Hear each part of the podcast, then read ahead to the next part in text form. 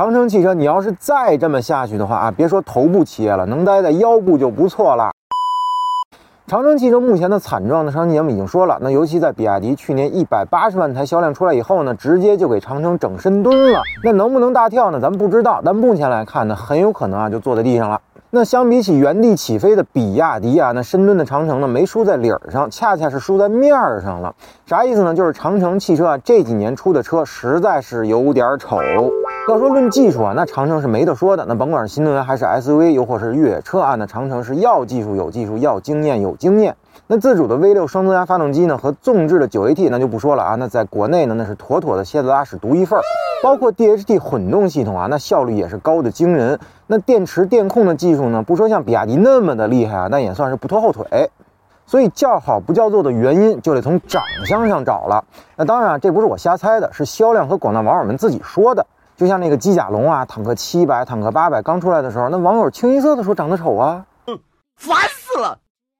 之前的神车 H 六也已经从多年的销冠宝座上被拉下来了。为啥？是因为当年 H 六便宜，空间又大，动力又好，那从里到外的性价比都超群，长得呢也还说得过去，所以年年人家销冠啊。但现在呢，比 H 六还大，动力还好的其他车型，人家赶上来了，还跟你一样便宜，还比你好看。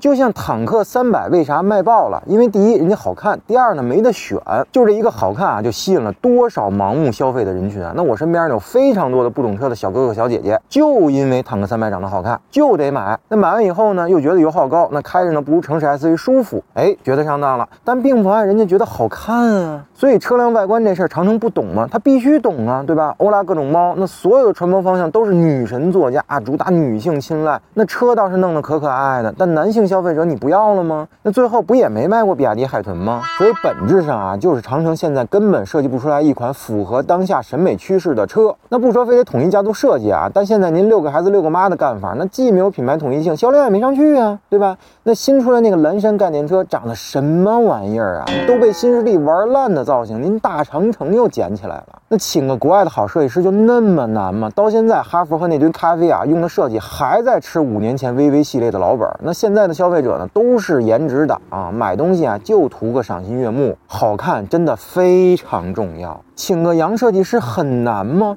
倒不是说洋和人的画笔有多好使啊，但就汽车设计这事儿，那没吸个几十年的尾气，还真成不了精。看看人家长安、吉利、比亚迪的设计师干了什么，您的本土设计师又干了什么呢？所以啊，深蹲归深蹲，我是非常不希望看到啊，一个这么有内在实力的长城汽车，最后因为长相问题坐地上起不来了。好，您对长城汽车的事怎么看呢？评论区留言，咱们继续讨论。